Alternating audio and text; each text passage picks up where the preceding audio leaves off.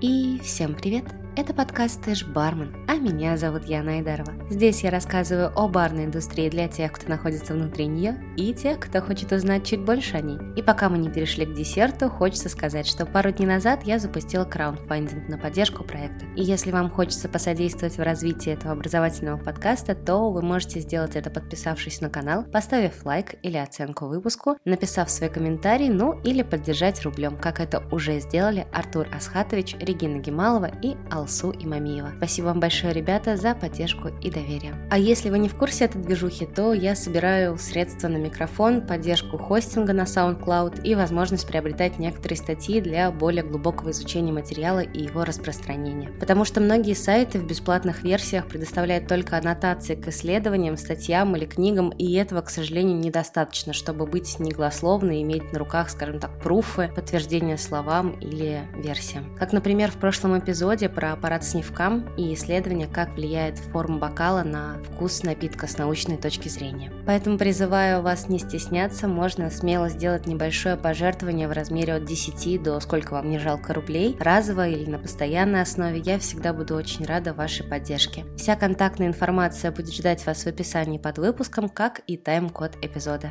Так, интро немножко затянулось, надо переходить к главной теме выпуска. Сегодня мы поговорим о базовом ингредиенте коктейля – сладкой части. Возможно, у некоторых из вас может возникнуть ложная уверенность в том, что сиропы – это тема для новичков, однако не все так просто, как кажется на первый взгляд. Так что, погнали!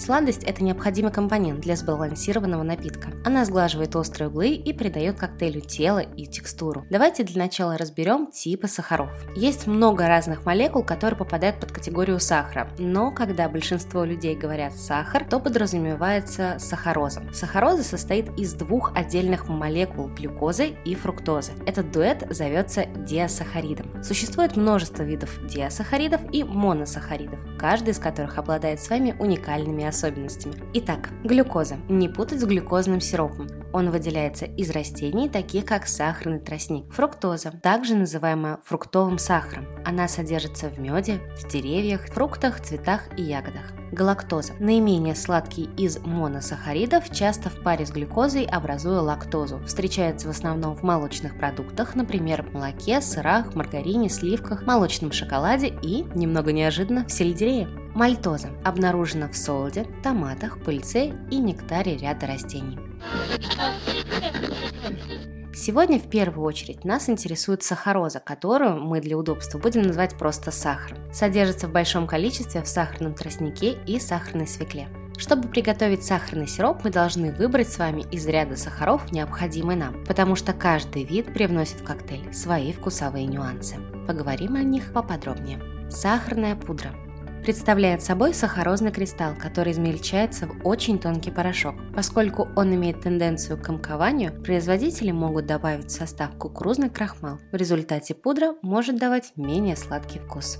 Демирара, она же турбинадо, она же нерафинированный сахар – Название Демирара происходит от бывшей голландской колонии в нынешней Гаяне, но в наши дни Демирара производится в основном на Маврикии, на острове в Индийском океане. Турбинада назван в честь центрифуги, используемой для получения тростникового сока, производится в основном на Гавайях. Оба они считаются сахаром в сыром виде, менее обработанный, чем обычный гранулированный, поскольку часть мелассы остается в кристаллах сахара. За счет этого обладает более ярким вкусом, нежели обычный сахар. Коричневый сахар. Несмотря на внешний вид, коричневый сахар еще более обработан, чем белый сахар, потому что это на самом деле высокоочищенный белый сахар, но с патокой, добавленный в конце процесса. По вкусу немного проигрывает нерафинированному.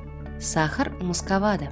Мусковада получают путем отжима свежего тростникового сока. Перед сушкой добавляется меласса, что придает ему более глубокий карамельный вкус, чем у обычного сырого сахара. Текстура у него тонкая и очень влажная, а цвет самый темный из всех сахаров. Он приятно выглядит в напитках в стиле тики и обладает более мощным ароматом. Определились, каким сахаром будем пользоваться, теперь переходим к нюансам приготовления сиропа. Важно отметить, что обычный сахарный сироп похож больше на нейтральную платформу, а демирара или тростниковый сахар привносит свои уникальные вкусовые особенности в коктейле. И это стоит учитывать при работе с пропорциями. Например, при приготовлении сиропа демирара используются две части продукта на одну часть воды, поэтому он получается более плотным и слаще. Также напомню, что измерять сахар и воду необходимо отдельно, потому что сахар в любом случае будет растворяться, поэтому конечный сироп может получиться с неправильными пропорциями сладости или плотности. Качество воды также влияет на вкус вашего конечного продукта, поэтому используем только фильтрованную воду. Думаю, вы и без меня знаете, что хранить сиропы нужно в чистой стеклянной таре и держать в холодильнике. Большинство сиропов хранятся в течение 1-2 недель, прежде чем они начнут терять вкус, хотя чем выше содержание сахара, тем дольше будет держаться сироп. Вы можете добавить немного алкоголя к заготовке, чтобы замедлить порчу сиропа. Перед каждой сменой проверяйте и пробуйте самодельные сиропы, чтобы убедиться в их актуальности. Следующий шаг для приготовления сиропа – растворить сахар в воде. И тут существует два метода – горячий и холодный процесс. Горячий заключается в растворении сахара в горячей воде соответственно. И здесь важно следить, чтобы сироп не вскипел, так как это замедлит соотношение воды и сахара. Плюсом этого метода является то, что он занимает меньше времени при заготовке и увеличивает срок хранения, потому что он прошел термическую обработку. Мнение, что сахар стоит растворять в воде комнатной температуры, обусловлено тем, что этот метод предотвращает разделение сахарозы на молекулярном уровне и сохраняет такой свежий вкус. Конечно, сахароза, распадающаяся на глюкозу, фруктозу, это то, что происходит в некоторой степени во время приготовления напитка в любом случае, но для этого действительно нужно много времени и тепла. Но есть один сироп, который стоит готовить только при помощи холодного метода. Зовется он гуми. В 20-е годы 20 века это был самый популярный сироп. Стандартный ингредиент в коктейлях того времени состоит из простого сиропа, смешанного с гумиарабиком.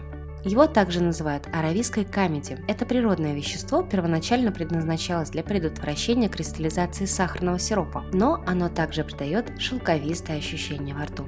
Гумиарабик представляет собой порошок, полученный из сока двух видов акаций, и он имеет чрезвычайно широкий спектр применения. По сей день его используют пищевой промышленности, он применяется в косметологии при производстве чернил и текстильной промышленности, является клеем для почтовых марок и связующим для акварели. Во вкусе он себя никак особо не проявляет, но тут история больше про текстуру. Обычно его не используют в напитках на основе цитрусовых, таких как дайкери, где многие текстурные нюансы сиропа будут потеряны. Он обладает достаточно сгущающей способностью, чтобы ваши коктейли приобрели тонкую шелковистость, которой нет в напитках, приготовленных из обычного сахарного сиропа. С гуми-сиропом все хорошо, но основная проблема заключается только в том, что гуми-арабик плохо взаимодействует с горячей водой, и поэтому его стоит растворять при комнатной температуре в течение 48 часов.